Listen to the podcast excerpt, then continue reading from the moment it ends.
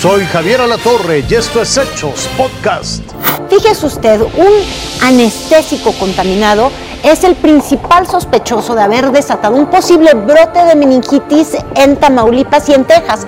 Del lado americano ya se confirmó la segunda muerte por esta enfermedad. Del lado mexicano, son cinco los contagios y decenas de casos bajo observación, bajo investigación.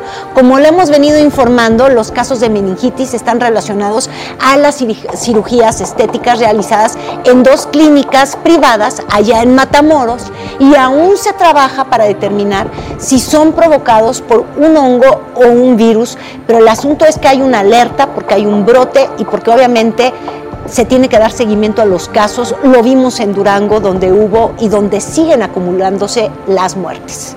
Se dio a conocer el dato de inflación durante el primer trimestre del año y todo el mundo muy contento porque se trata de la más baja en 20 meses.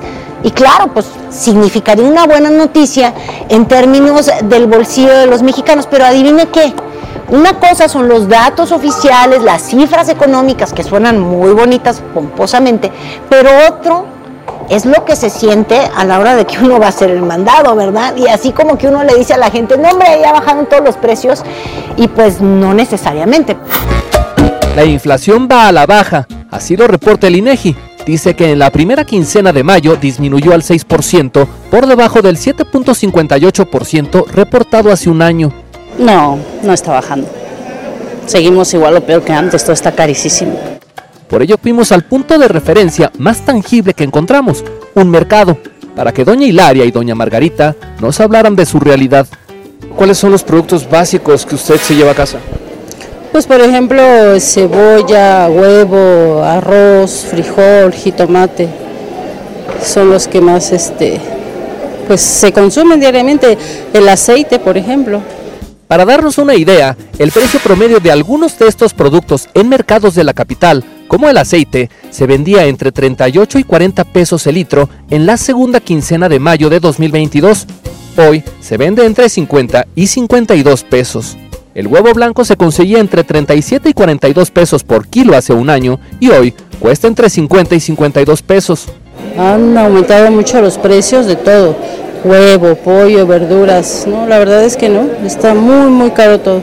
Las estadísticas dicen que los precios de limón, pollo y huevo, por ejemplo, retrocedieron 16.63, 1.51 y 0.52% respectivamente de la quincena anterior a esta. Y nosotros preguntamos si esto ya se percibe. Yo no veo una diferencia, ¿eh? Si el huevo sigue estando caro, este, el pollo sigue estando caro. ¿En cuánto está el kilo de pechuga y en cuánto estaba hace 15 días? Mm, ahorita está a 130 el kilo y hace 15 días sí este, estaba igual, o sea, se ha mantenido el precio. ¿Y hace un año en cuánto estaba? Hace un año, hace un año estaba un poco más barato, 115. Hilaria, como Margarita, admiten que destinan más dinero a la compra semanal ahora comparado con 2022. Por decir hace un año que eran 500 pesos para llevar para toda la semana entre verdura, un poco de pollo, un poco de carne, ahora no, es el doble. Un súper de una semana mil pesos, 800, ahorita 1500, 1800. Sin embargo, confiesan que su ingreso no ha subido, en el mejor de los casos, se ha mantenido. ¿Qué siente cuando dicen que baja la inflación? Pues la verdad me da risa, porque digo, no, pues solamente en su casa. Enrique Pardo Genis, Fuerza Informativa Azteca. Es momento de cruzar fronteras con la información internacional. Tremendo susto se llevaron los pasajeros de un avión cuando un hombre, oiga, esto sí está de locos, que decide abrir la puerta de emergencia. Ahora, si usted escucha cómo explicó la barbaridad que hizo, porque pues, es un suicidio, nada más que gracias a Dios no tuvo éxito. Imagine usted que está a 200 metros de altura y de pronto se abre la puerta de emergencia del avión. Para unos 200 pasajeros que viajaban a bordo de un avión de la aerolínea Asia Airlines, ese supuesto se convirtió en una aterradora realidad antes de aterrizar en el aeropuerto de Seúl. Resulta ser que un sujeto abrió la puerta de emergencia de la aeronave en pleno vuelo. Turbulencia, gritos enormes rachas de viento al interior de la cabina, simplemente el terror a bordo.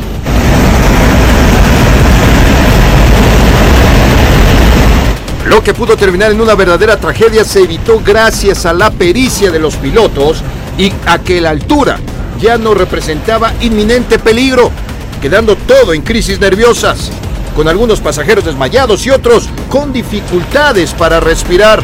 De acuerdo con reportes locales, el responsable de aproximadamente 30 años de edad fue puesto bajo arresto una vez que el avión aterrizó. Confesó a la policía que hizo todo porque estaba agobiado y quería bajarse rápido de la aeronave. Versión que para las autoridades está lejos de ser verdad y todavía investigan qué llevó a este sujeto a provocar un verdadero terror en el aire. Con información de Omar Soto Velasco, Fuerza Informativa Azteca. No, no, no, que, de verdad que qué locura, qué pánico, ¿eh? Y qué bueno que no ocurrió pues nada, más allá del tremendo pánico. El juzgado de Valencia citó a declarar al futbolista del Real Madrid, a Vinicius, de manera virtual luego de los insultos racistas que recibió el pasado sábado durante un partido, usted ha de recordar, algo espantoso, horrible, increíble en, el siglo XXI. En fin, también imputó a los tres detenidos que lo agredieron verbalmente. Además, la jueza solicitó al Club Valencia pues conservar los videos de las cámaras de seguridad e identificar a los agentes que trabajaron en las gradas donde ocurrió todo esto y donde pues nadie actuó a la altura del espanto del momento. Neuralink, la empresa de implantes cerebrales de Elon Musk, anunció que podrán hacer el primer ensayo clínico en humanos. De acuerdo con la compañía, estos implantes podrían ayudar a curar enfermedades como la obesidad, el autismo, la depresión y la esquizofrenia. Esto fue Hechos Podcast.